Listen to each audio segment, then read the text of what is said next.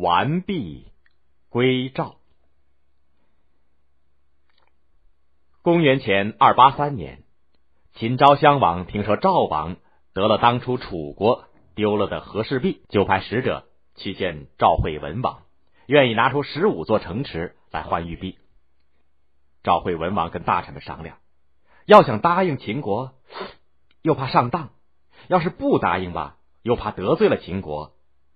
需要派个使者上秦国去交涉一下。有一个宦官对赵王说：“他有个门客叫蔺相如，挺有见识。”赵惠文王就把蔺相如召来问他。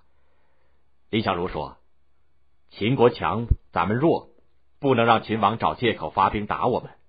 大王把和氏璧送了去，要是秦国不交出城来，那就是秦国的错了。”蔺相如又说：“要是大王没有可派的人。”那我就去一趟。蔺相如带着和氏璧到了咸阳，秦昭襄王得意的坐在朝堂上接见他。蔺相如恭恭敬敬的把和氏璧献了上去。秦昭襄王接过来以后看了又看，很高兴。他还把和氏璧递给左右后宫的美人传着看，大臣们一片欢呼，表示庆贺。蔺相如不见秦昭襄王提起交换城的事儿，就急中生智。上前对秦昭襄王说：“这块玉璧有点小毛病，让我指给大王看。”秦昭襄王就把和氏璧递给了蔺相如。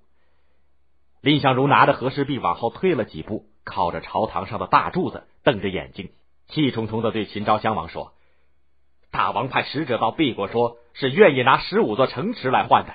赵国的大臣们都说这是秦王骗人的话，千万不能答应。可我说。”大国的君王怎么能够不讲信义呢？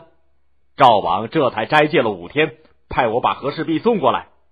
这么郑重的事儿，大王却拿着和氏璧随随便便的叫左右的女人们传着看。我看呐，大王没有交换的诚意。如今和氏璧在我的手里，我宁可把脑袋和这块玉璧在这个柱子上一同碰碎。说着，蔺相如就拿起和氏璧来，对着柱子要摔。秦昭襄王赶忙向他赔不是。叫大臣拿上地图来，指着说：“打这儿到那儿，一共十五座城池，全交给赵国。”蔺相如一想，可别再上他的老当，他就对秦昭襄王说：“赵王斋戒了五天，又在朝堂上举行了一个很隆重的送璧的仪式，大王也应该斋戒五天，然后再举行一个接受玉璧的仪式，我才敢把和氏璧奉上。”秦昭襄王答应五天以后举行仪式。蔺相如就回到宾馆里歇着。蔺相如拿着玉璧回到了宾馆，马上叫手下人打扮成买卖人，把和氏璧包着系在贴身，偷偷的从小道回赵国去了。五天以后，秦昭襄王召集大臣们参加受璧仪式。蔺相如说：“秦国自从穆公以来，从来没有一个讲信义的，我怕受到欺骗，对不起赵王，已经把和氏璧送回赵国去了。”请大王治我的罪吧。秦昭襄王听了以后大发雷霆。蔺相如面不改色的说：“秦国强，赵国弱，请大王先把十五座城池交割给赵国，然后打发使者跟我一块儿到赵国去举和氏璧。”秦国的大臣们听了这番话，你瞧瞧我，我瞧瞧你。